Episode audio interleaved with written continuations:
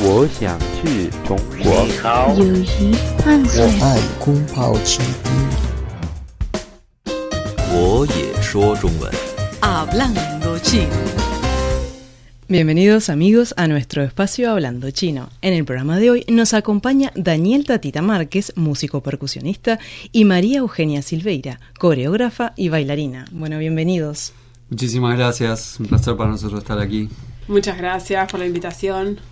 Bueno, Daniel y María Eugenia están de gira mundial y en este momento se encuentran por China presentando el show que realizan juntos que se llama The New Powerful Candombe Soul Training.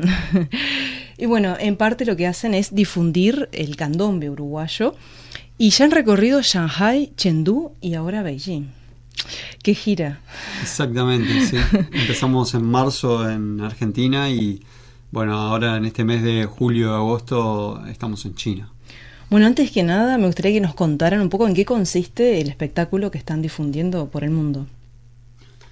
Este, el espectáculo que estamos eh, presentando es un espectáculo de candombe, con, también con un lenguaje contemporáneo desde la danza y desde la música, este, haciendo fusión eh, a través del movimiento y a través de la música, fusionando este, los patrones como tradicionales a nivel musical del candombe, fusionados también con música contemporánea, con arreglos de percusión, toda la parte musical, y yo intento hacer lo mismo con la parte del movimiento, con la danza, de tener una base también de la tradicional de, de la danza del candombe pero también agregándole algunos otros elementos de la danza contemporánea, de otros tipos de danzas que yo he estudiado, de otros estilos, e intentando hacer como una, una especie de fusión este, dentro del mundo como académico con más el mundo popular, de, de la música popular y de la danza popular. ¿Qué es el candombe para la gente en Latinoamérica o para los chinos que están escuchando el programa? El candombe es música afro-uruguaya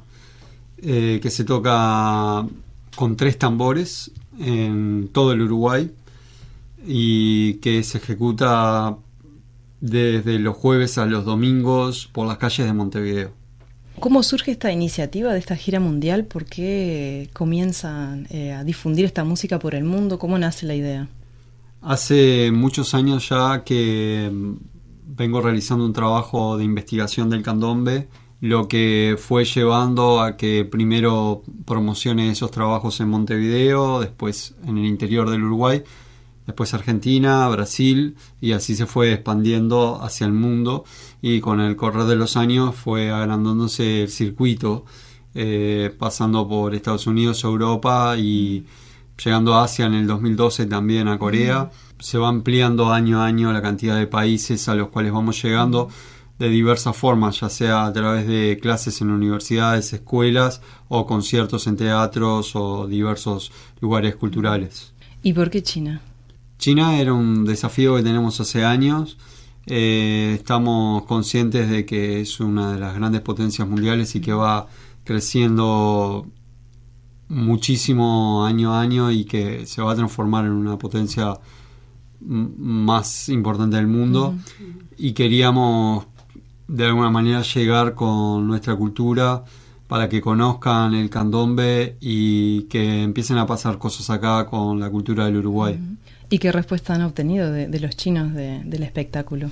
Eh, realmente fue sorprendente porque la respuesta fue muy gratificante, uh -huh. la gente estaba muy este, entusiasmada, sobre todo muy agradecida, que eso tampoco no es algo muy común dentro mm. del público en todo el mundo, Mira. que sea tan agradecido como lo han sido, en, no es que en otros países sean desagradecidos, sí, sí. al contrario, sino que a, también son agradecidos, mm. pero acá es como un agradecimiento más que nada... Eh, por venir al país, mm. no solo por la manifestación artística que uno presenta, sino también el agradecimiento por estar en este país, por interesarnos por la cultura mm. de este país con, con una efusión que realmente que es sorprendente y es como artista es Qué muy bueno. gratificante Claro. y motivante para seguir creciendo y haciendo cosas acá. También, aparte de nuestro trabajo, al siempre buscar la fusión y mezclar como también la parte folclórica tradicional y con la parte más vanguardista y contemporánea dentro del arte es como es muy parecido a lo que pasa acá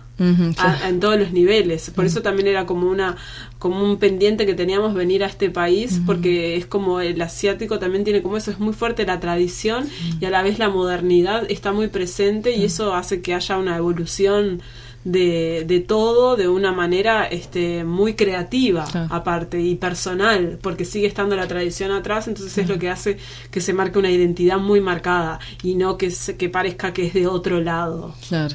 entonces era como que para nosotros era muy importante también estar venir a este país. ¿Se sabe algo del candombe o, se, o les sorprende que sea de Uruguay o qué han notado ustedes?